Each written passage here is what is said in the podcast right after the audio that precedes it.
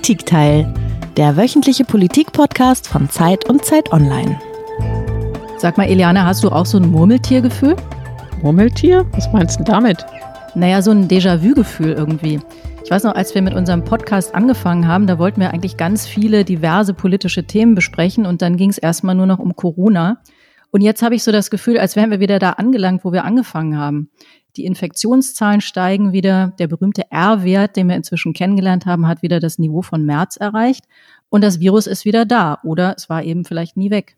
Ja, jetzt verstehe ich das Murmeltiergefühl, was du meinst. Du hast recht. Also alle reden jetzt von der zweiten Welle, ob sie gibt, ob sie längst angefangen hat und auch, was uns alle natürlich umtreibt, ob Deutschland eigentlich gut vorbereitet ist. Und darüber wollen wir heute reden. Herzlich willkommen beim Politikteil, dem Podcast von Zeit und Zeit Online. Ich bin Iliana Grabitz, ich bin Politikchefin von Zeit Online in Berlin. Und ich bin Tina Hildebrand, ich bin Chefkorrespondentin der Zeit. Und wir sitzen beide in Berlin, aber hier im Politikteil begegnen wir uns eigentlich nie, weil du, Eliana, sonst nämlich zusammen mit Marc Brost moderierst und ich mit Heinrich Wefing. Genau, und heute ist alles anders, aber nicht wegen Corona, sondern weil Ferienzeit ist und die anderen beiden Kollegen gar nicht da sind. Und ehrlich gesagt, ich freue mich, dass jetzt für eine Folge das Matriarchat hier einzieht. Ja, Frau Merkel geht und wir kommen. Mal gucken, wie weit wir kommen. Besonders freuen wir uns aber auf unseren Gast, der von Viren und Pandemien besonders viel versteht, weil er zur inzwischen ja hochgeschätzten Zunft der Virologen gehört. Jonas Schmidt-Schanasit vom Bernhard-Nocht-Institut in Hamburg. Und über ihn heißt es bei Wikipedia, dass er nicht nur ein Experte sei, sondern auch ein Experte, der die komplizierten Dinge allgemein verständlich erklären kann. Das finden wir natürlich super und freuen uns sehr auf das Gespräch. Herzlich willkommen, Herr Schmidt-Schanasit. Ja, einen schönen guten Tag. Hallo. Ja, herzlich willkommen auch von mir, Herr Schmidt-Schanasit. Freue mich auch sehr. Wie jeder Gast haben auch Sie ja ein Geräusch heute mitgebracht, das gewissermaßen zum Thema hinführen soll. Hören wir doch alle mal rein.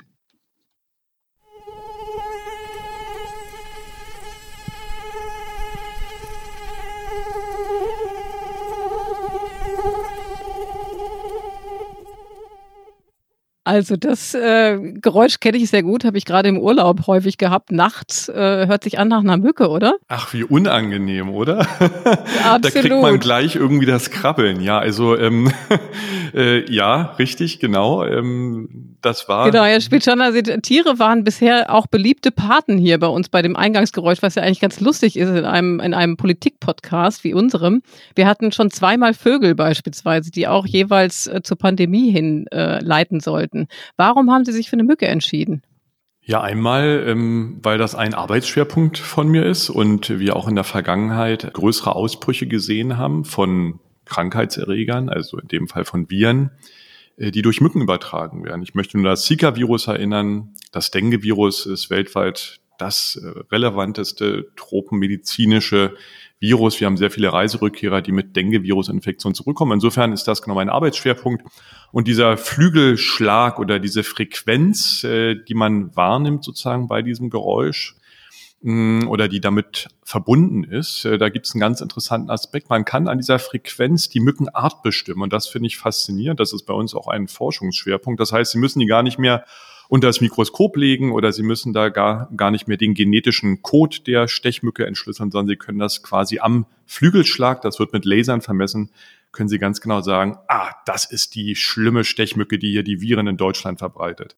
Ja, Sie sagen es schon, Sie sind eigentlich gar kein Koronologe, sondern jagen normalerweise den Viren, die Sie erwähnt haben, dem Borna- oder mhm. Zika-Virus hinterher und, und machen das auch nicht nur im Labor, sondern tatsächlich im äh, wilden Urwald. Und trotzdem haben Sie sich natürlich, wie wir alle, aber auf einem äh, ganz anderen fachlichen Niveau in den letzten Monaten auch mit dem Coronavirus beschäftigt. Und Sie kennen sich eben auch mit Pandemien aus, denn das ist ja nicht die erste Pandemie, die es gibt. Sie haben das erwähnt wie gut vergleichbar sind denn diese unterschiedlichen Viren und, und wie sehr kann man Erfahrungen mit den einen Viren auf die anderen Viren oder auf das andere Feld übertragen? Das ist natürlich eine sehr komplexe Frage. Was den Viren gemein ist oder über die wir uns jetzt unterhalten, also zum Beispiel das Coronavirus, das neue Coronavirus, Zika-Virus, Dengue-Virus, sind alles letztendlich Erreger, die von Tieren auf den Menschen übergegangen sind. Wir sagen dazu, es sind zoonotische Erreger. Gab es in der Vergangenheit zum Beispiel auch sehr, sehr relevante Erreger wie die Pest. Ähm, nun ist es so, dass beim Coronavirus das direkt erfolgt und das Virus von Mensch zu Mensch übertragen wird. Das ist natürlich ein großer Vorteil, was die Übertragungsmöglichkeiten betrifft bei den respiratorischen Erregern. Bei den anderen äh, Erregern, die Sie genannt haben, oder Viren, also Dengue oder Zika-Virus, äh, braucht es eben einen Vektor, quasi einen Überträger und das ist in dem Fall die Stechmücke. Also wie Sie es auch in Deutschland kennen, äh, weit verbreitet, gerade in Süddeutschland, das FSME-Virus.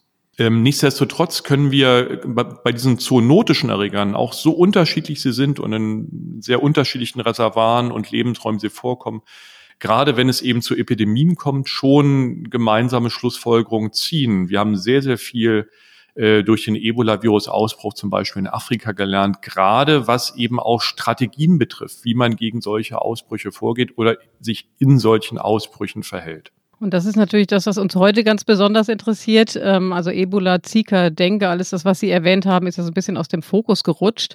Was uns alle umtreibt, und das ja jetzt auch schon seit Monaten, ist Corona. Und so wie du, Tina, eben gesagt hast anfangs, also wir hatten ja eigentlich den Eindruck, wir sind gut durch die erste Welle gekommen, auch dank des guten Krisenmanagements der Bundesregierung und auch gerade wenn man auf so Länder wie Amerika, Großbritannien und Italien schaut. Und jetzt hatten wir einen Sommer, der eigentlich fast entspannt war. Ja, die Menschen waren im Urlaub, teils gar im Ausland und man hatte manchmal fast den Eindruck, als wäre es wieder wie in Zeiten vor Corona. Jetzt aber zum Ferienende, wo jetzt immer vermehrt Bundesländer wieder in, den, äh, in die Schule zurückstarten, hat man den Eindruck, es ziehen so eine Art wieder dunkle Wolken auf. Wollen wir doch mal hören, was die Experten dazu zu sagen haben. Meine Damen und Herren, die neueste Entwicklung in Deutschland, die neueste Entwicklung der Covid-19-Fallzahlen, die macht mir und die macht uns allen im Robert Koch Institut große Sorgen. Wir müssen uns auf diese zweite Welle ernsthaft vorbereiten. Sie ist schon im Land und sie steigt schleichend. Deswegen wird es eine große Herausforderung sein, dass es nicht so werden wird wie in anderen Ländern. Und deswegen ist Vorsicht und Wachsamkeit oberstes Gebot. Ja, das war einmal, der erste O-Ton war Lothar Wieler, das konnte man entnehmen, das ist der Chef des Robert-Koch-Instituts. Und dann als zweites hat Markus Söder gesprochen, Bayerns Ministerpräsident. Ja, Herr Schmidt-Schandersit, haben die beiden recht? Steht Deutschland unmittelbar vor der zweiten Welle oder sind wir sogar schon mittendrin? Ja, da kommen Sie wieder auf ein Wort zu sprechen, was mir äh, sozusagen sehr schwer fällt zu benutzen. Und ich glaube, man hat es bei Lothar Wieler auch gesehen, er tunlichst vermieden, diesen Begriff zu verwenden. Also diese seltsame Wassermetaphorik. Ähm, er hat das ganz sachlich beschrieben. Ähm, und warum sollten wir vermeiden, diesen Begriff zu verwenden? Zum einen, Sie meinen er, die zweite Welle. Die zweite Welle. Zum mhm. einen, weil er eben natürlich gar nicht klar definiert ist für das Coronavirus. Zum zweiten, weil er nur aus der Rückschau natürlich auch angewendet werden kann. Und zum dritten, weil er einfach irrationale Ängste schürt. Und das ist hochproblematisch. Und das hat Lothar Wieler auch ganz klar definiert. Was ist die Aufgabe wer muss welche Aufgaben erfüllen. Er hat gesagt, es ist für uns sozusagen besorgniserregend, also für das RKI. Genau das ist die richtige Nachricht. Was ist die Nachricht für die Bevölkerung? Was ist die Nachricht für die Amtsträger? Äh, für die Politiker und die Schlussfolgerungen daraus. Das hat er sehr, sehr fein unterschieden und genau dieser Unterschied ist wichtig und der wird natürlich mit der zweiten Welle meines Erachtens überhaupt nicht gemacht. Also das ist nicht sagen dieser Begriff. Man fühlt sich quasi überrollt, hilflos und das bringt uns nicht weiter. Wir müssen die Situation klar beschreiben. Ähm, wir haben einen Anstieg bei der Zahl der Neuinfektionen, die eben auf bestimmte Ereignisse zurückgehen. Und was kann man daraus schlussfolgern? Lothar Wieler hat gesagt, wir müssen natürlich nach wie vor konsequent auf die AHA-Regeln achten, also zuerst Abstand, Hygiene und in den Situationen, wo Abstand nicht möglich ist, die Masken verwenden. Das ist auf Bevölkerungsebene die Basismaßnahme und daran hat sich auch nichts geändert und es ist auch nichts Neues hinzugekommen. Und dann kann man eben wirklich über die spezifischen Aufgaben in der Politik und bei den Amtsträgern reden. Und da gibt es ja nun sehr, sehr viele Sachen, die noch auch gemacht werden müssen. Wir haben die Flughafentestung, wir haben die Aufgaben in den Schulen, in den Kitas. Also da können wir jetzt ganz, ganz viele Punkte besprechen. Aber ich glaube, dieser Unterschied ist ganz wichtig, weil das sonst einfach auch zu einer unheimlichen Verunsicherung führt in der Bevölkerung. Bevor wir dazu kommen, zu dem, was jetzt äh, gemacht werden muss, sagen Sie doch aber vielleicht noch einmal, warum diese Infektionszahlen so steigen. Sie haben gesagt, das hängt mit verschiedenen Ereignissen zusammen. Und das ist ja das, was, glaube ich, vielen auch immer so unklar ist. Es war jetzt Urlaubszeit, es gab dann doch wieder Veranstaltungen, die Läden haben aufgemacht. Warum sind die Zahlen gestiegen? Was ist eigentlich, kann man überhaupt so eine Ursache dafür identifizieren? Drei mögliche Ursachen, die auch das RKI benannt hat. Zum einen, aber das ist der kleinere Anteil, die Reiserückkehrer. Da werden eben Infektionen auch aus Risikogebieten nach Deutschland importiert, aber eben auch aus Nicht-Risikogebieten, weil auch in den Nicht-Risikogebieten zirkuliert das Virus ja nach wie vor. Aber der größere Anteil geht eben auf Infektionen in Deutschland zurück. Und da spielen natürlich auch Lockerungen eine Rolle. Die Frage ist, ob das auf einem stabilen Niveau sich einpendelt oder ob das wirklich ein Trend ist, ein kontinuierlich oder dann in ein exponentielles Wachstum übergeht. Und der dritte Punkt natürlich, wenn man vermehrt testet, findet man auch mehr. Also das sind die drei Möglichkeiten, wieso es eben zu diesem Anstieg kommen kann. Dann lassen Sie uns vielleicht jetzt mal der Frage nachgehen, ob das Land und die Politik die richtigen Lehren aus diesen Geschehnissen gezogen hat. Und wir hören uns mal einen Mann an, dessen Stimme wir alle ganz gut kennen, der geradezu es zu einer Berühmtheit gebracht hat. In zwei Monaten, denke ich, werden wir ein Problem haben, wenn wir nicht jetzt wieder alle Alarmsensoren anschalten und wenn nicht auch jetzt wir wieder einsehen in der Bevölkerung, dass die Gesundheitsbehörden Unterstützung und Konsens brauchen und dass das, was im Moment in einigen Teilen der Gesellschaft immer noch passiert, auch zersetzend ist für genau das, was unsere große Kraft gewesen ist im Frühjahr, nämlich der gesellschaftliche Zusammenhang und die Informiertheit der allgemeinen Bevölkerung.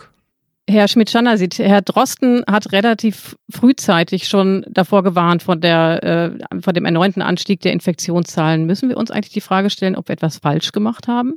Ich glaube, ähm, diese pauschale Frage ähm, kann man so nicht stellen. Man muss auch hier wieder ins äh, Detail gehen. Und äh, natürlich hat sich was verändert in den letzten Monaten. Und das war auch zu erwarten. Und äh, natürlich ist es richtig, das, was Christian Drosten auch gesagt hat, dass man mit aller Kraft die Gesundheitsämter, die ganz entscheidend sind für die Strategie der stabilen Kontrolle, das ist ja das, was wir in Deutschland machen, dass die weiter gestärkt werden und alle Möglichkeiten haben, diese Infektionsketten nachzuvollziehen. Aber das müssen wir, und ich kann es nur nochmal wiederholen, unterscheiden von den Maßnahmen auf Bevölkerungsebene.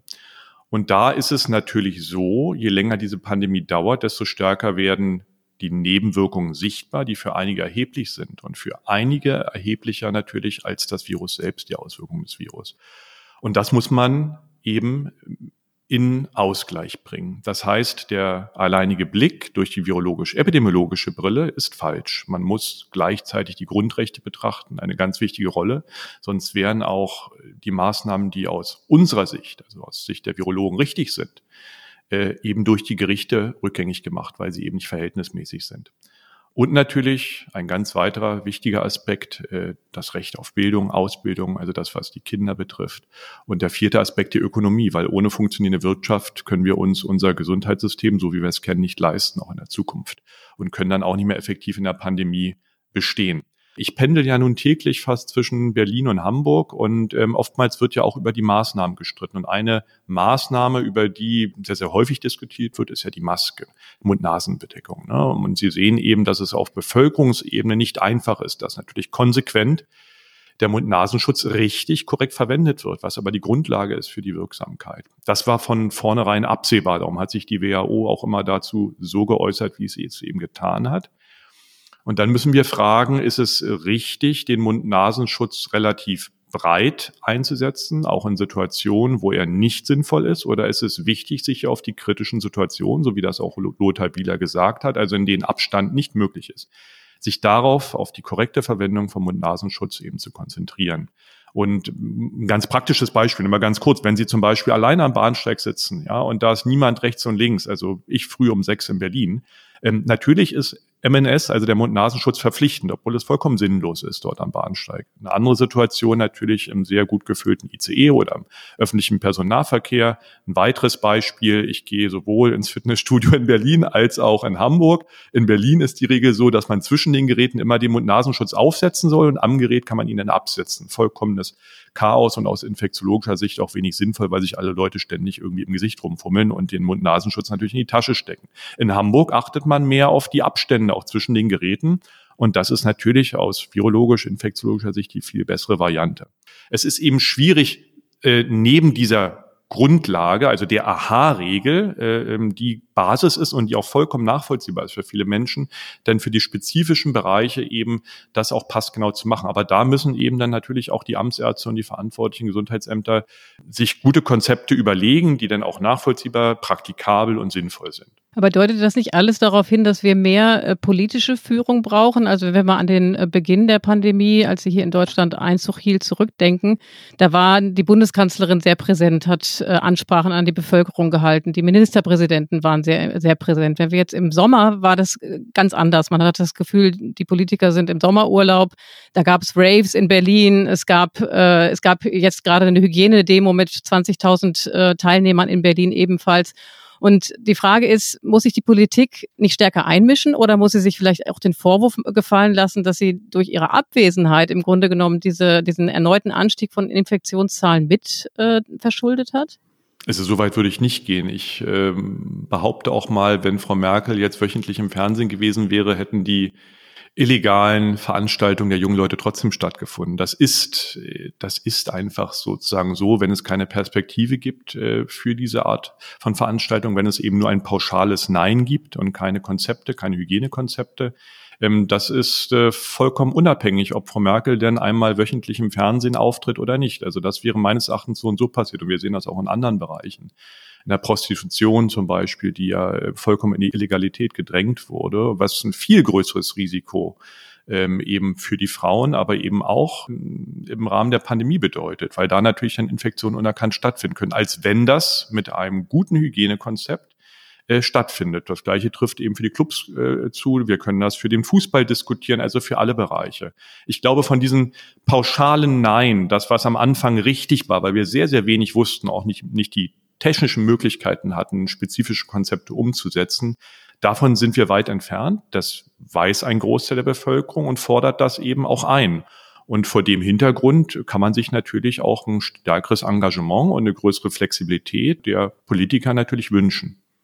Lassen Sie uns doch noch mal so ein bisschen resümieren. Sie haben ja dieses Thema Mund-Nasenschutz erwähnt, das äh, heiß umstritten ist. Und Sie haben aber auch erwähnt, dass wir eben ja sozusagen unwissend in die Begegnung mit diesem Virus reingegangen sind. Aber jetzt inzwischen haben wir ja einige Erkenntnisse gewonnen. Es gab verschiedene Theorien und Thesen. Und vielleicht können Sie einfach mal so ein bisschen bilanzieren. Was sind eigentlich die wichtigsten neuen Erkenntnisse, mit denen wir jetzt eben nicht unvorbereitet äh, in die steigenden Infektionszahlen oder in den Herbst reingehen? Und was waren die größten Irrtümer?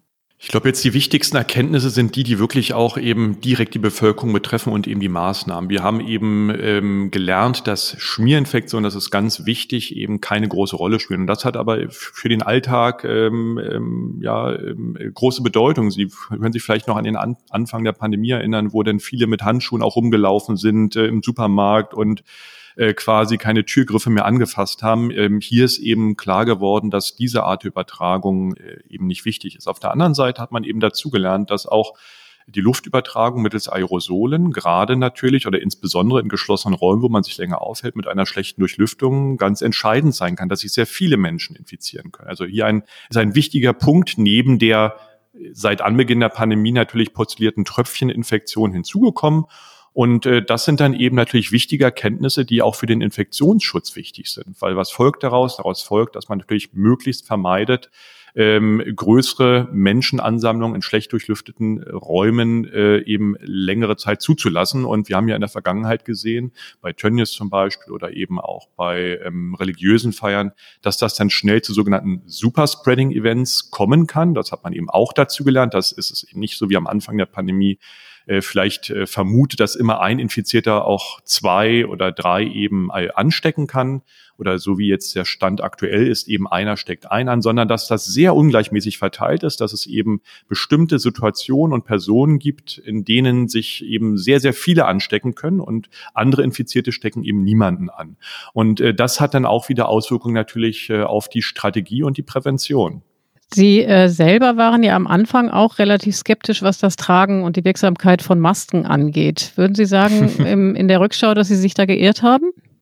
Ein Wunderpunkt, aber ich, ich will mich da natürlich, ähm, ja, wie soll ich das sagen? Ich, ähm, äh, das war meines Erachtens nicht falsch und ähm, Letztendlich ist es ja auch nicht meine Einschätzung. Wir sind ja ein Kooperationszentrum der WHO. Es war die Einschätzung der WHO. Wir haben natürlich im Verlauf der Pandemie gelernt, dass auch präsymptomatisch oder asymptomatisch Infizierte das Virus übertragen können. Das war am Anfang noch nicht klar. Darum klar die Definition oder Empfehlung am Anfang, dass Erkrankte so wie beim alten SARS-Virus natürlich Mund-Nasenschutz tragen können und dadurch eben die anderen, also das Gegenüber, schützen. Das hat sich geändert und darum ist dann ja erst die Diskussion aufgekommen, ob Mund-Nasenschutz auch in der Breite der Bevölkerung, also auch bei Nichterkrankten, sinnvoll ist. Unbenommen davon ist aber dann die Frage zu beantworten, war zu dem Zeitpunkt, wo ich mich kritisch geäußert habe, überhaupt genügend MNS vorhanden? Nein, da hatten wir ja einen großen Mangel. Und zweitens, die Frage ist nach wie vor nicht beantwortet, kann Mund-Nasenschutz äh, in Großteil der Bevölkerung äh, über einen längeren Zeitraum korrekt verwendet werden? Das sind durchaus Probleme, die wir heute auch noch sehen. Und die Studien beziehen sich natürlich immer auf die korrekte Verwendung von Mund-Nasenschutz. Ne? Also das, das muss man nochmal ähm, ganz klar sagen. Insofern, ich habe mich natürlich nie gegen Mund-Nasenschutz ausgesprochen. Ich habe mich immer für die korrekte Verwendung von Mund-Nasenschutz in kritischen Situationen, wo der Abstand nicht eingehalten werden kann, ausgesprochen. Ne? Und das, was Sie vielleicht auch auf Wikipedia gelesen haben, das, äh, ähm, da ging es um die allgemeine flächendeckende Maskenpflicht. Und das bedeutet, dass alle, sobald sie auf die Straße gehen, immer überall die Maske tragen. Also das ist nochmal ein ganz wichtiger Unterschied. Ne? Und auch genau, glaube ich, ein ganz wichtiger Punkt, den auch Lothar Wieler nochmal betont hat, was in dieser Aha-Regel wirklich steht. Masken in den Situationen, wo Abstand nicht möglich ist. Und das kann man nur nochmal betonen. Das ist letztendlich auch die Regelung, die wir jetzt haben. Insofern trifft auch meine Aussage von vor vier, fünf Monaten nach wie vor zu. Wir haben jetzt viel darüber gesprochen, ähm, was Virologen empfehlen und ähm, auch ein bisschen darüber gesprochen, inwiefern die Politik möglicherweise ein bisschen wieder stärker die Führung übernehmen sollte. Genau dieses Verhältnis zwischen Wissenschaft und Politik war in der ersten Phase, ich sage nicht mehr Welle, in der ersten Phase der Pandemie äh, war ja stark in die Kritik geraten. Also da gibt es den Christian Drosten, den wir ja eben schon gehört haben, der also als bester Kenner des Coronavirus gilt und dem vorgeworfen wurde, dass er eben eine zu starke politische Agenda betreiben würde. Und dann wurde der Politik wiederum vorgeworfen, dass sie sich zu stark von der Wissenschaft treiben lasse. Wir wollen mal hören, was Peter Weingart dazu zu sagen hat. Peter Weingart ist Soziologe, schon emeritiert von der Uni Bielefeld und der hat sich viel mit dem Verhältnis von Wissenschaft und Politik auseinandergesetzt. Die Wissenschaft muss ständig gewissermaßen nach, neuer, nach neuen Erkenntnissen suchen und äh, muss gleichzeitig offen sein für solche neuen Erkenntnisse. Sie kann also nicht mit äh, vorgefassten und fertig gefassten äh, Auffassungen auftreten. Die Politik hingegen, insbesondere wenn sie unter einem solchen Entscheidungsdruck steht, braucht äh, eigentlich eindeutige Antworten. Und wenn die nicht äh, gegeben werden können von der Wissenschaft, dann äh, hat es die Politik besonders schwer. Herr Schmidt-Schanner, jetzt sind wir in einer anderen Phase. Ähm, wie würden Sie in der Rückschau selber dieses Verhältnis zwischen äh, Wissenschaft und Politik bewerten? Und sind Sie der Meinung, dass sich das verändert und vielleicht auch verbessert hat über die vergangenen Monate? Also das kann man ja vielleicht auch nur im Vergleich mit anderen Ländern sagen. Und da kann ich nur sagen, dass ich sehr glücklich gewesen bin, dass die Politik und die Entscheidungsträger eben so auf die Wissenschaft gehört haben. Und ähm, wir mit diesem Konzept und dieser Zusammenarbeit bisher sehr, sehr gut durch diese Pandemie gekommen sind. Und ich habe auch den Eindruck, dass äh, eben die Politik und die Entscheidungsträger nach wie vor sehr viel auf die wissenschaftliche Expertise in dieser Pandemie hören, sie berücksichtigen und letztendlich dann auch in die politischen Entscheidungen einfließen lassen. Also ähm, sicherlich gibt es da auch Variationen und wir können jetzt eben diskutieren, ob eben bestimmte Wissenschaftler ähm, sehr prominent am Anfang waren, jetzt weniger, ob es eher vielleicht ein Expertengremium hätte gegeben, äh, geben sollen, was nicht so stark in den Vordergrund tritt, also gleichzeitig eben eher keine Pressearbeit macht. Das kann man alles diskutieren im Detail. Das sind eben dann verschiedene Aspekte, auch wie man sich als Wissenschaftler selbst letztendlich wahrnimmt, als ein Vermittler von Wissen oder schon als ein Schiedsrichter. Ich glaube, zwischen diesen beiden Punkten bewegen sich viele, ich auch. Oder ob man, das, was Sie schon angesprochen haben, sogar eine eigene politische Agenda äh, vertritt, wissenschaftspolitische Agenda. Das sind, glaube ich, die wenigsten. Und ähm, ja, das sind letztendlich, glaube ich, die ähm, die Möglichkeiten, äh, die es gibt. Aber nochmal zusammengefasst, ähm, ich glaube, fast in keinem anderen Land der Welt ist das so gut gelungen wie bei uns in Deutschland. Wir müssen ja nur mal in die USA oder auch nach Brasilien gucken ähm, aber eben auch äh, in Länder, die gar nicht so weit weg von uns sind. Ich würde noch mal interessieren, in der ersten Phase der Pandemie, da gab es ja sehr viel interdisziplinären Austausch. Ja? Also da gab es Taskforces, wo eben Politiker, Wissenschaftler, auch äh, Experten aus der Wirtschaft zusammensaßen, um eben diese Multidimensionalität dieser Krise auch erstmal zu fassen und sich zu überlegen, wie man dagegen ansteuern kann der Eindruck, habe ich eben schon mal gesagt, das war ja oder ist ja für den Bürger, jetzt ist es ganz still geworden. Haben Sie sind ja näher dran. Haben Sie den Eindruck, diese Taskforces, die tagen weiter und da ist noch jede Menge interdisziplinärer Austausch vorhanden, so dass jetzt eben auch zu diesem Zeitpunkt alles getan wird, um wirklich die Lehren aus der ersten Krise oder aus der ersten Welle oder der ersten Phase der Pandemie auch wirklich zu ziehen? Also ich würde es fast eher andersrum sehen, dass man am Anfang auf wenige Stimmen äh, sozusagen gesetzt hat und ähm, auch eher, es geht ja auch oftmals um die Außenwirkung oder dass die Bevölkerung das so wahrgenommen hat. Ne? Das war eben sehr stark natürlich das Robert-Koch-Institut als Ressortinstitut und Christian Drost natürlich als der Corona-Experte und dass wir mittlerweile eine viel, viel, viel, viel größere Breite auch in der Außenwirkung haben. Wir haben eben ganz viele Fachgesellschaften, die Stellungnahmen eben erarbeiten, die dann auch durch die Politik so dargestellt werden. Zum Beispiel, wenn wir jetzt über die Schul, äh, äh, Schulkonzepte sprechen oder eben die Kita-Konzepte. Dann haben wir natürlich auch die Leopoldina gehabt, schon relativ am Anfang. Da gab es dann ein kleines Problem bei einer Stellungnahme, ähm, dass das eben äh, nicht ganz so ja, divers besetzt war, wie man sich das gewünscht hätte.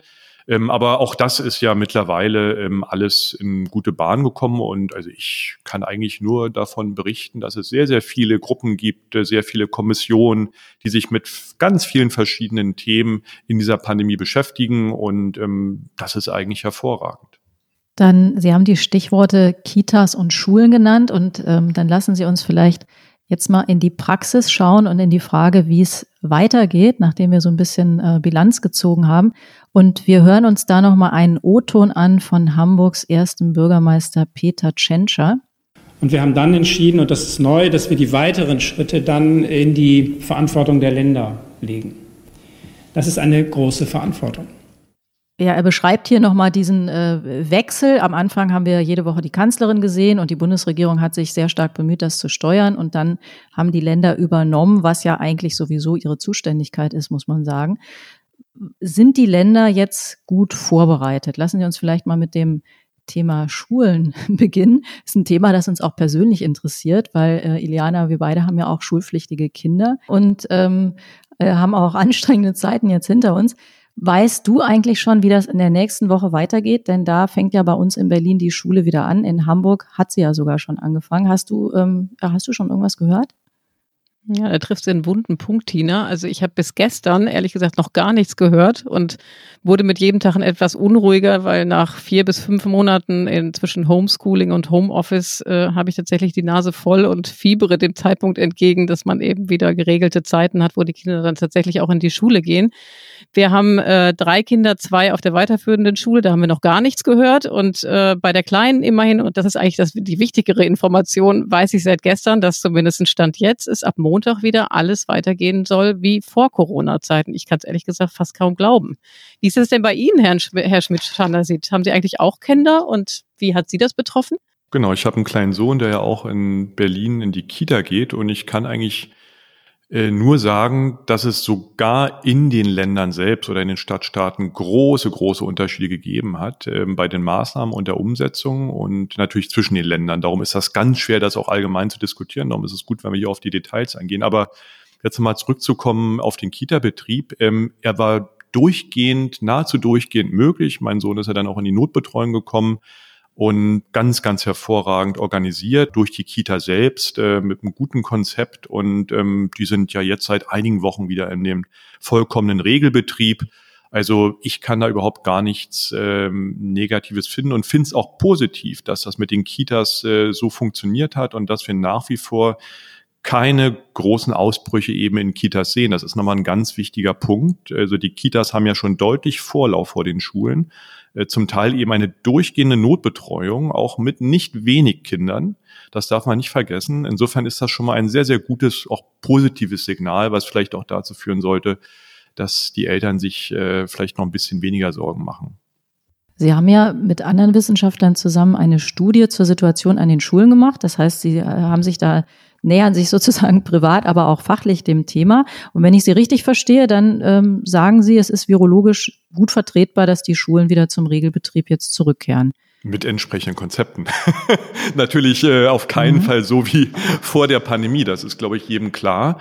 Äh, und da wurden eben hauptsächlich durch die Pädiater, also die Kinderärzte, aber auch durch die Krankenhaushygieniker, gute, äh, gute Vorgaben gemacht, sehr, sehr konkrete Vorgaben. Zum einen natürlich einmal am Alter orientiert und zum anderen aber auch am Infektionsgeschehen, was ganz wichtig ist. Ich glaube, weil es leuchtet jedem Bürger ein, dass, dass äh, die Maßnahmen andere sein müssen, wenn ich über einen längeren Zeitraum eine Infektion auf 100.000 Einwohner habe in der Woche oder ob ich 50 habe. Insofern ist das sehr, sehr gut, dort auch risikoadaptiert vorzugehen und die Maßnahmen auch anzupassen. Und es ist klar, wenn eben sehr, sehr wenige Infektionen auftreten in Deutschland, dass dann die Maßnahmen auch eben geringere sein müssen nochmal der Punkt verhältnismäßig. Und hier kann man genau die gleiche Frage stellen, die Sie auch in den anderen Bereichen gestellt haben. Ähm, aus virologischer Sicht, ja, ich würde mir wahrscheinlich wünschen, dass die, äh, die Kinder den ganzen Tag mit Masken rumlaufen und äh, immer Abstand halten, aber das ist natürlich vollkommen realitätsfremd.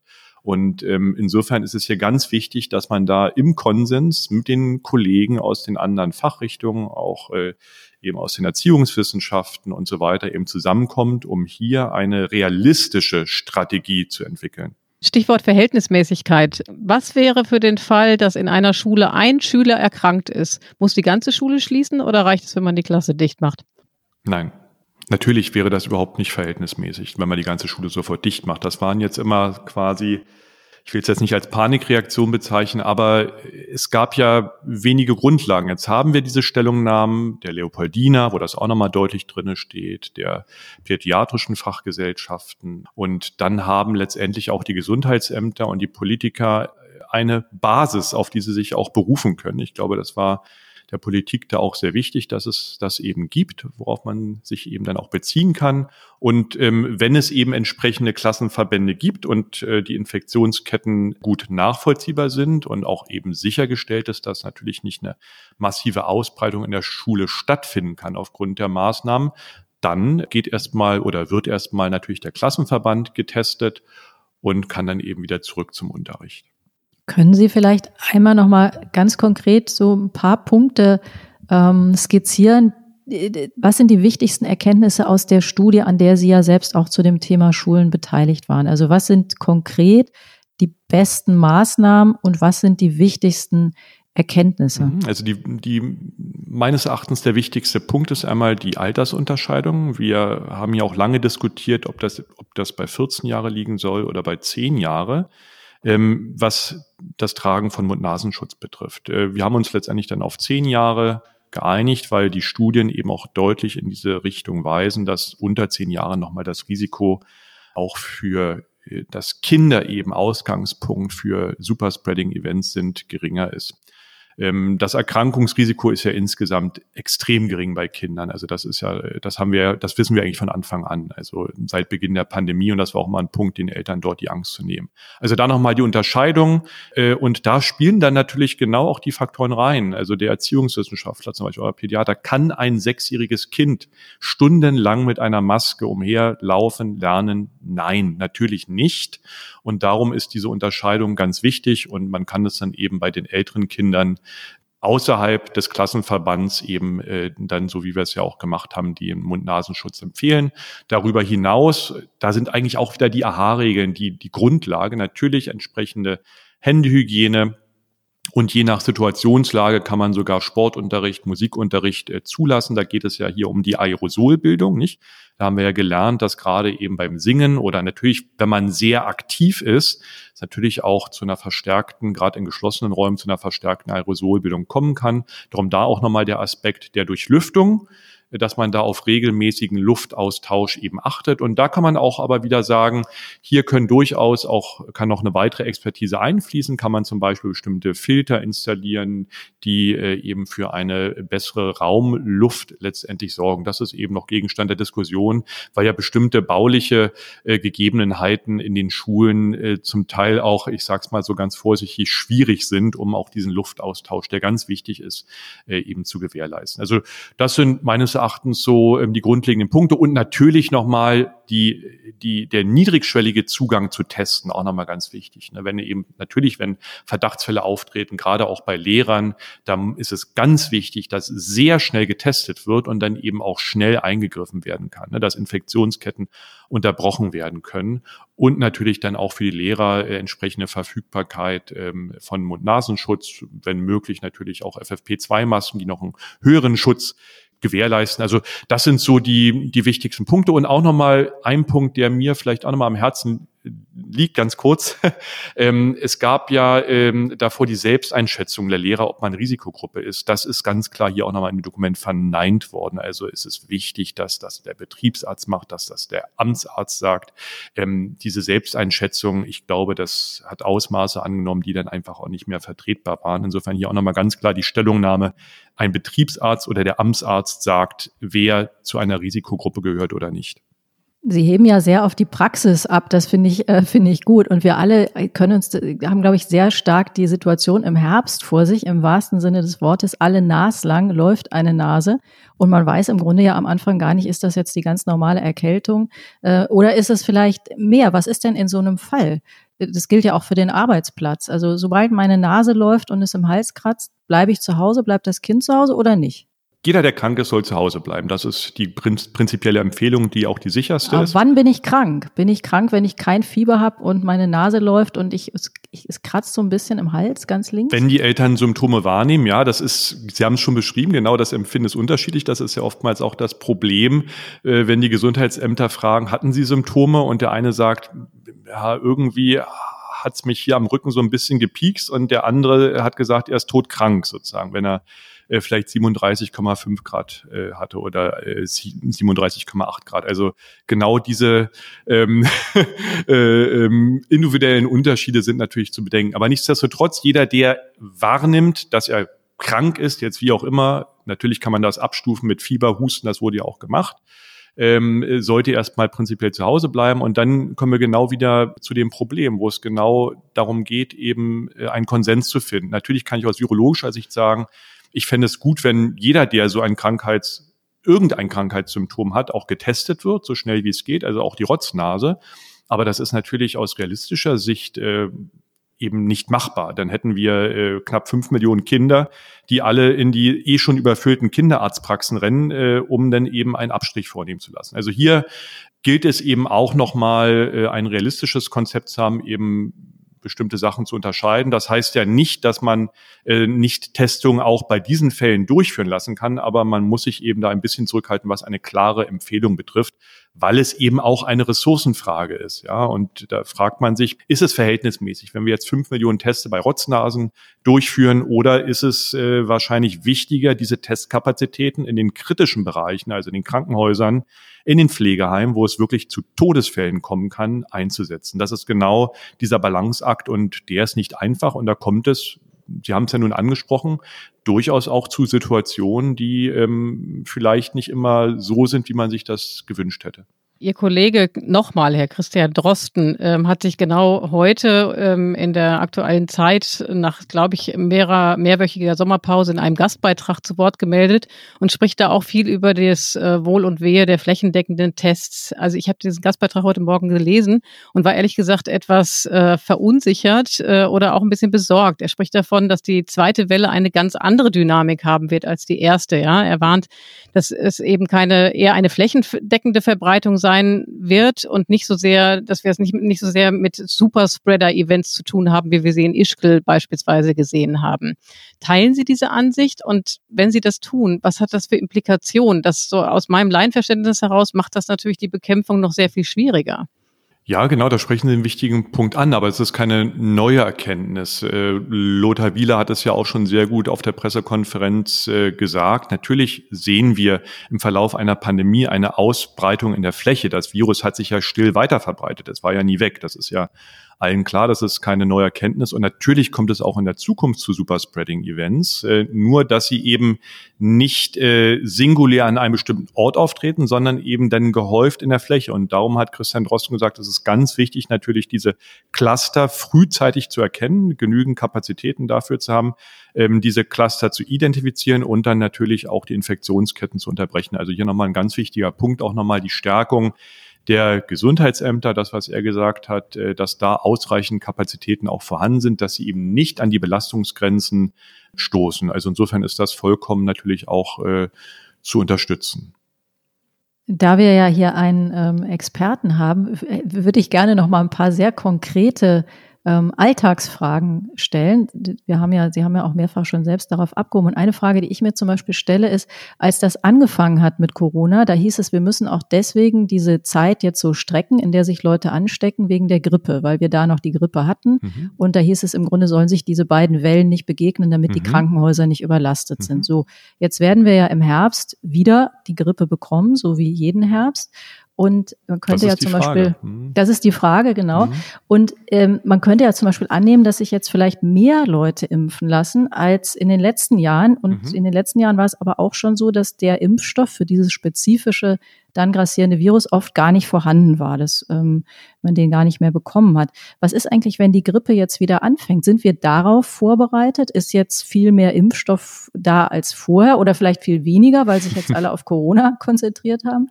Nein, also dass jetzt weniger Impfstoff äh, vorhanden wäre, das weiß ich nicht. Das kommt aber genau auf die spezifische Impfstoffzusammensetzung an und wie früh, wie schnell dieser Impfstoff auch zur Verfügung steht. Ne, das ist das Entscheidende. Also da kann man jetzt erstmal keine Prognose wagen. Aber was man vermuten könnte, dass man aufgrund dieser Basisregeln, die wir alle und nicht nur wir, sondern viele Menschen in Europa einhalten, prinzipiell einfach die Fallzahlen auch bei der Influenza deutlich äh, ähm, ähm, eben senken wird. Wir sehen das auch bei anderen respiratorischen Erkrankungen.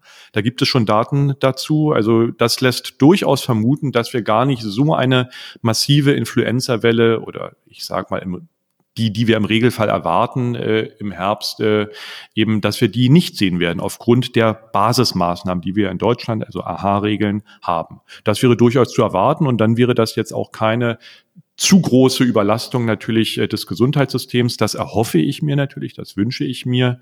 Und ja, insofern kann man nur noch mal appellieren, äh, dass alle eben die AHA-Regeln einhalten, dass sie sich natürlich impfen lassen. Viele Menschen haben das schon gemacht, nicht nur gegen die Influenza, sondern natürlich wichtig auch Keuchhusten, also Pertussis und äh, natürlich die bakterielle Lungenentzündung, Pneumokokken.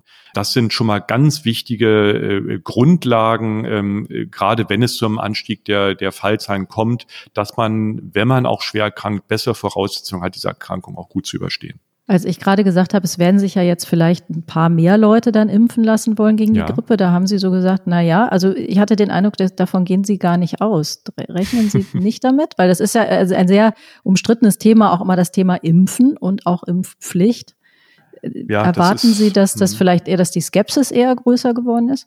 Dass die Skepsis jetzt größer geworden ist, glaube ich, nicht, aber das ist jetzt auch eine schwierige Frage für mich. Ähm, das muss ich ehrlich sagen. Das kann ich jetzt auch nicht abschätzen, ob sich jetzt mehr Menschen impfen lassen, weniger Menschen impfen lassen. Natürlich hoffe ich, dass sich mehr Menschen auch gegen die Influenza impfen lassen, um einfach auch bessere Voraussetzungen, also auf das Individuum bezogen, äh, bessere Voraussetzungen zu haben, um eine mögliche Coronavirus-Infektion besser zu überstehen. Sie haben vorhin ausführlich gesprochen über das Thema Tests und das mhm. zweite Mittel, von dem wir uns nun viel erhoffen, ist ja das Thema Impfung. Da gibt es ja unterschiedliche Meinungen dazu, äh, wann so ein Impfstoff gegen Corona, also nicht gegen die Grippe, sondern gegen Corona selbst eigentlich äh, überhaupt äh, da sein wird. Was ist Ihre Einschätzung als Experte? Womit rechnen Sie? Und wenn dann dieser Impfstoff erfunden oder entdeckt ist, ist, dann, ist es dann realistisch, dass, so wie die Bildungsministerin gesagt hat, sofort alle Leute geimpft werden können? Das kommt mir, kommt ja. mir nicht so realistisch ja. vor. Genau, das, das haben Sie äh, auch sehr gut eingeschätzt. Natürlich ist das nicht realistisch. Das ist, das ist ja klar. Also ähm, das hat es so noch nie gegeben, dass es quasi diesen Superimpfstoff gegeben hat, der für alle Altersgruppen sozusagen auch sofort verfügbar gewesen wäre und äh, vor allen Dingen dann auch eine sehr lange Wirksamkeit ähm, hat. Also davon geht niemand aus. Was realistisch ist, ist, dass es Kandidaten geben kann Ende des Jahres, die dann eben hergestellt werden müssen. äh, und dann eben in begrenzten Umfang verfügbar sind und vielleicht eben auch nur einen begrenzten Schutz äh, anbieten. Aber das ist ja trotzdem gut. Man kann dann eben bestimmte Risikogruppen vielleicht damit impfen, sie besonders gut schützen, Krankenhauspersonal. Das ist ja ein ganz wichtiger Schritt. Also das gilt es jetzt gar nicht in Abrede zu stellen. Aber man, das ist auch nochmal, ähm, man muss dann ehrlich sein und eben auch sagen, ähm, dass man darf in der Bevölkerung eben genau nicht diesen Eindruck erwecken, dass wir nächstes Jahr einen super Impfstoff haben werden, den alle bekommen können und der ein Leben lang schützt das ist vollkommen unrealistisch. Und ähm, weil von dieser Aussage hängt ja auch die weitere Strategie ab und wie sich Menschen verhalten und worauf sie sich einstellen. Und das ist ganz wichtig. Die Politik muss ja Ziele definieren und bestimmte ich sag mal, Meilensteine. Was passiert dann? Wie werden die Maßnahmen angeglichen? Was machen wir? Das ist ganz wichtig. Das muss permanent kommuniziert werden. Ähm, sonst führt das dann eben genau auch zu diesen Demonstrationen, äh, die wir ja in den äh, letzten Wochen gesehen haben. Bezweifeln Sie, dass es die Impfung geben wird im nächsten Jahr? Oder Nein. bezweifeln Sie nur, dass sie Nein. dann für alle tatsächlich auch zugänglich sein wird? Genau, genau. Also ich bezweifle nicht, dass es ich sage es jetzt mal so salopp, irgendeine Impfung geben kann nächstes Jahr. Die Frage, die nach wie vor ungeklärt ist, wie wirksam ist es und in welchem Umfang wird sie verfügbar sein? Wird sie überhaupt in Deutschland verfügbar sein? Was ist, wenn die Chinesen einen Impfstoff entwickeln, der wirksam ist? Wird der für uns verfügbar sein? Das ist eine große Frage, wie überhaupt die diese Pandemie und das Virus, und das finde ich total spannend, überhaupt diese Systemfrage gestellt hat. Also wie China und USA im Wettstreit liegen. Ich finde, das, das ist verrückt, ja, dass so ein kleines Virus sozusagen das so zutage fördern kann ähm, und letztendlich ja auch unser freiheitliches System auf die Probe stellt und wie gut wir mit dieser Pandemie umgehen können. Das ist äh, ein ganz interessanter Aspekt auch, also politisch gerade. Und Sie sind ja nun mal ein Politik-Podcast. Machten Ihnen eigentlich diese Demos, die wir jetzt da am Wochenende gesehen haben, in dem Sinne Sorgen? Haben Sie den Eindruck, da braut sich was zusammen, was dann bei uns auch äh, sich wirklich äh, gefährlich entwickelt? Oder sagen Sie, ja. es gibt immer ein paar Leute, die haben eine andere Meinung, ist nicht so schlimm? Die gibt's immer, klar. Die gibt's immer, aber ähm, ich mache mir schon Sorgen, weil das eben nicht nur eine Gruppe ist, sondern eine sehr, sehr heterogene Mischung gewesen ist. Das hat man ja auf den Bildern gesehen. Und ich mache mir schon Sorgen, dass das eben, das, was ich am Anfang schon gesagt habe, eine zunehmende Spaltung in der Gesellschaft zwischen alt und jung, zwischen arm und reich, zwischen Land und Stadt. Da gibt es viele Beispiele, die ich Ihnen jetzt nennen könnte, auch aus dem täglichen Erleben und auch aus den Kommentaren, die man ja selber bekommt bei bestimmten Äußerungen. Also da mache ich mir Sorgen, weil das ist ja ganz entscheidend, der Zusammenhalt, dass man weiter gut durch diese Pandemie gemeinsam geht. Und da muss man jeden Tag drum kämpfen und muss eben bestimmte Sachen auch erklären und eben auch diskutieren. Und da hilft es eben gar nicht zu sagen, das sind jetzt alles da ähm, Idioten gewesen auf der Demo. Da sind sicherlich auch ähm, Bürgerinnen und Bürger bei gewesen, mit denen man bestimmte Punkte sachlich diskutieren kann. Und solange das möglich ist, muss man das auch immer machen. Natürlich, so wie Sie gesagt haben, wird es auch äh, andere Gruppen geben, wo das zu nichts führt, wo man auch gar nicht diskutieren kann. Außer Frage, die gibt es in jedem Bereich. Aber ähm, man muss es mit denen, die auch ehrlich Bedenken haben und eben bestimmte Maßnahmen hinterfragen, muss man unbedingt äh, diskutieren. Sie haben ja eben ganz schön, wie ich finde, gesagt, dass dieses kleine Virus, also wie besonders das ist, dass dieses kleine Virus die freiheitliche Grundordnung so auf die Probe stellt. Ne? Mhm. Das hat eben diese geopolitischen Implikationen, die Sie angesprochen haben, aber das treibt ja eben, das haben wir gerade äh, besprochen, eben auch die, äh, die Teilnehmer auf den Hygienedemos um. Da ist ja auch das Thema Impfpflicht immer eine, eine große Thematik. Ja? Also diese Angst davor, also die ich jetzt persönlich überhaupt nicht teilen kann, weil ich denke, so her mit dem Impfstoff, äh, ich lasse mich sofort nee. impfen, dass das auf, auf jeden Fall besser wird, aber das sehen natürlich viele andere, weil sie sich bevor, anders, weil sie sich bevormundet fühlen. Jetzt haben wir ja eine Impfpflicht, beispielsweise für mhm. Masern. Warum mhm. ist es logisch? Also die Politik ist ja bisher sehr zögerlich. Äh, ist es aus Ihrer Sicht logisch, dass man das ausgerechnet für Corona nicht haben sollte? Eigentlich nicht. Also ich habe mich da auch etwas gewundert, aber das sind eben viele Fragen, die dort eine Rolle spielen. Wie gesagt, das ist natürlich wieder meine virologische Sichtweise und es kommt natürlich, man muss da auch ehrlich sein, natürlich nochmal auf den Impfstoff an, welcher da verfügbar ist. Nicht bei Masern ist das ja einer, der, ähm, wenn man ihm Regelrecht gibt, natürlich eine lebenslange Immunität gewährleisten kann. Das ist äh, nochmal eine andere Grundvoraussetzung. Darum bin ich da auch absolut natürlich für eine Impfpflicht, weil es hier um den Schutz auf Bevölkerungsebene geht und das Leben eben der anderen, was durch andere gefährdet wird.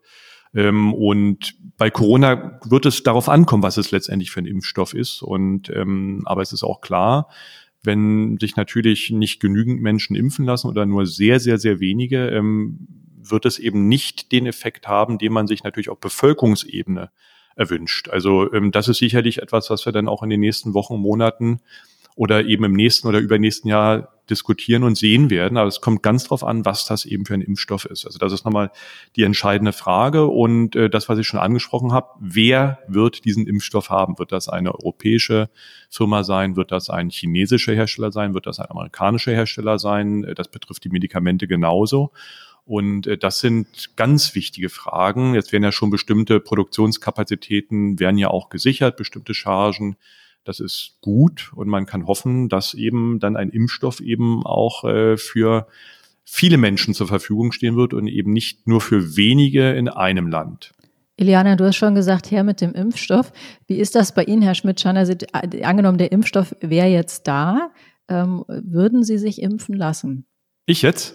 Ja, gegen Corona. Also Ach so, ja, natürlich. Also ich würde mich sofort impfen lassen, weil ich wahrscheinlich dann auch wieder entsprechende Reisefreiheit hätte, die ja jetzt, ich musste meine Gastprofessur ja in Bangkok absagen, weil die immer noch ihre Staatsquarantäne haben.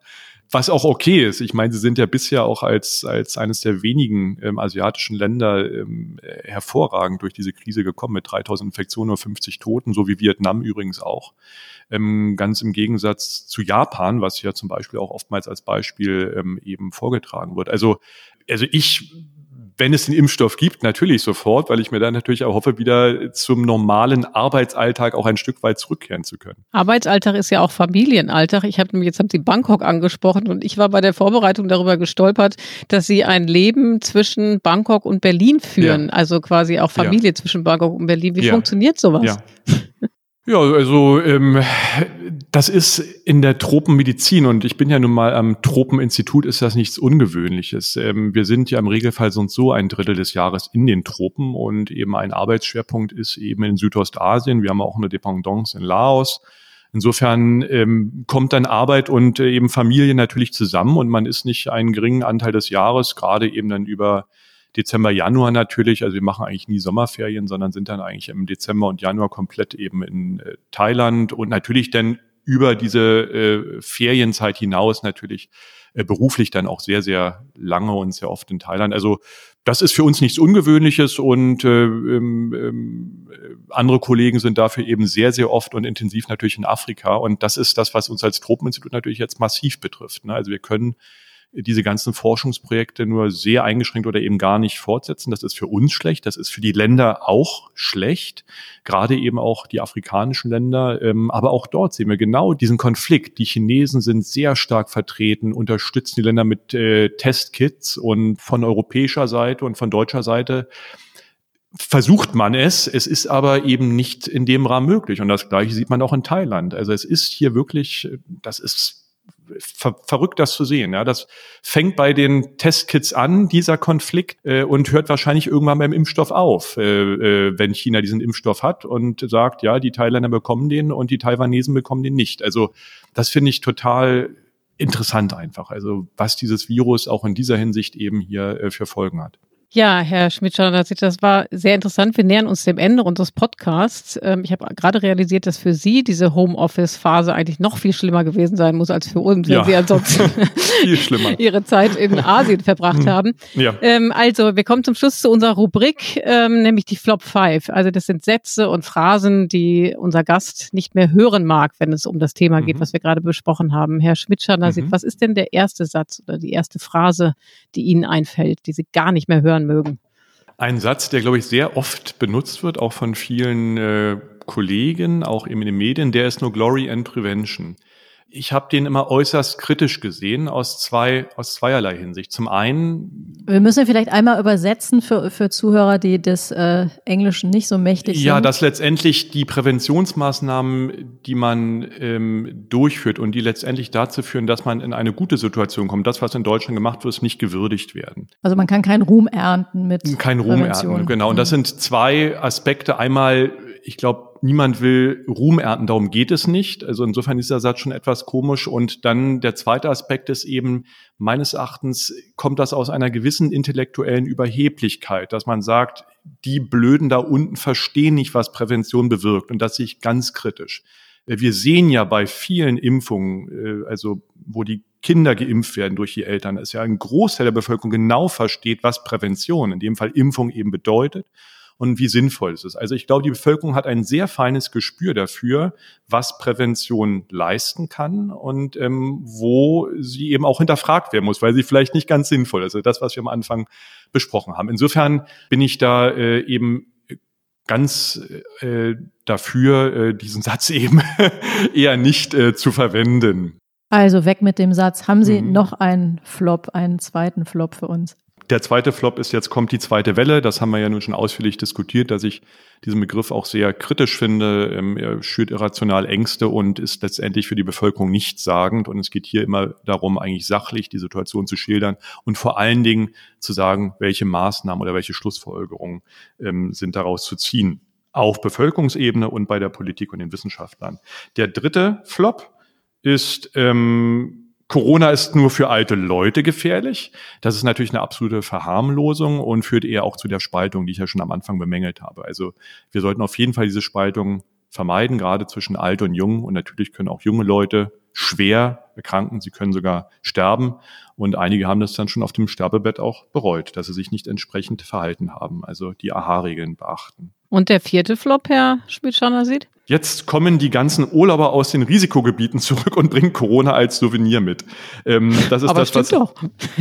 Stimmt auch, aber es, äh, es ist eben sehr, sehr einseitig und äh, das äh, negiert letztendlich, dass das Virus die ganze Zeit in Deutschland ja vorhanden war. Es hat sich weiter ausgebreitet. Darum habe ich ja auch mal den Begriff stille Pandemie benutzt. Das ist ja eben genau das Kritische an diesem Virus. Es finden Infektionen still statt, unbemerkt und es kann sich eben wie ein Geschwür letztendlich verbreiten. Und das hat es natürlich auch gemacht in den letzten Wochen und Monaten in Deutschland. Und insofern sind es nicht nur die bösen Reiserückkehrer, die jetzt hier äh, das Virus äh, äh, reinbringen, sondern es ist natürlich die ganze Zeit auch hier gewesen. Einer fehlt uns noch zu den fünf. Haben Sie noch einen, Herr Schmidt-Schanasit? Ja, wenn ein Impfstoff kommt, wird alles wieder gut. Ich denke, ähm, das Impfstoffthema hatten wir ja auch ausführlich besprochen und es wird ganz darauf ankommen, was es natürlich für ein Impfstoff sein wird, der, den wir dann zu erwarten haben, frühestens nächstes Jahr. Aber realistisch ist natürlich zu sagen, dass nicht alles sofort gut wird, wenn ein Impfstoff kommt, sondern dass wir weiter verschiedene Strategien fahren und berücksichtigen müssen, um gut durch diese Pandemie zu kommen. Und Impfstoff wird ein Baustein sein, nächstes Jahr zumindestens und nicht der Endpunkt. Das nehme ich einen, als einen etwas nachdenklichen Gedanken aus diesem Gespräch, Gespräch, mit, weil ich immer dachte, wenn der Impfstoff da ist, dann ist wirklich alles gut. Aber da, das äh, scheint wohl anders zu sein. Herr Schmidt-Schanner sieht, das war wahnsinnig interessant. Wir bedanken uns sehr, dass Sie bei uns zu Gast waren.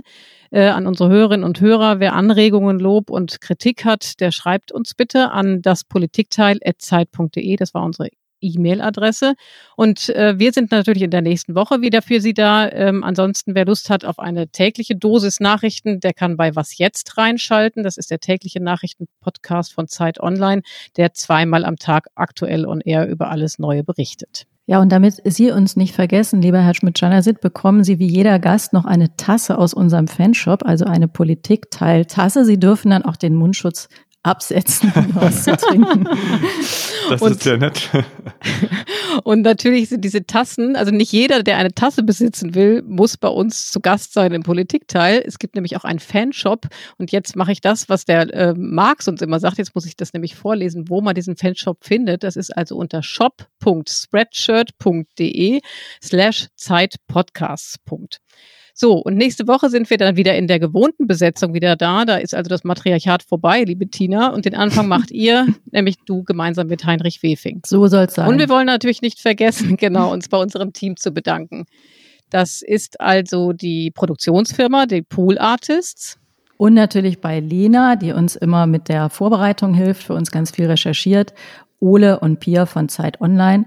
Und äh, wir danken natürlich auch Ihnen, liebe Hörer, bleiben Sie alle gesund.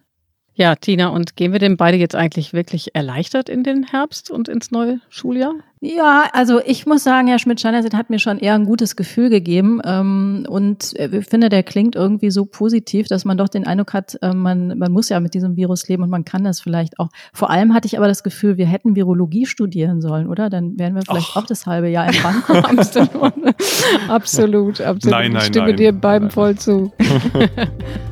es gibt auch noch andere sehr, sehr spannende Sachen im Leben. Also ich könnte jederzeit alles stehen und liegen lassen und ähm, wir können ja mal tauschen. Vielen Hobbys widmen. Wir tauschen mal. Sofort, ohne Probleme. Alles klar. Tschüss.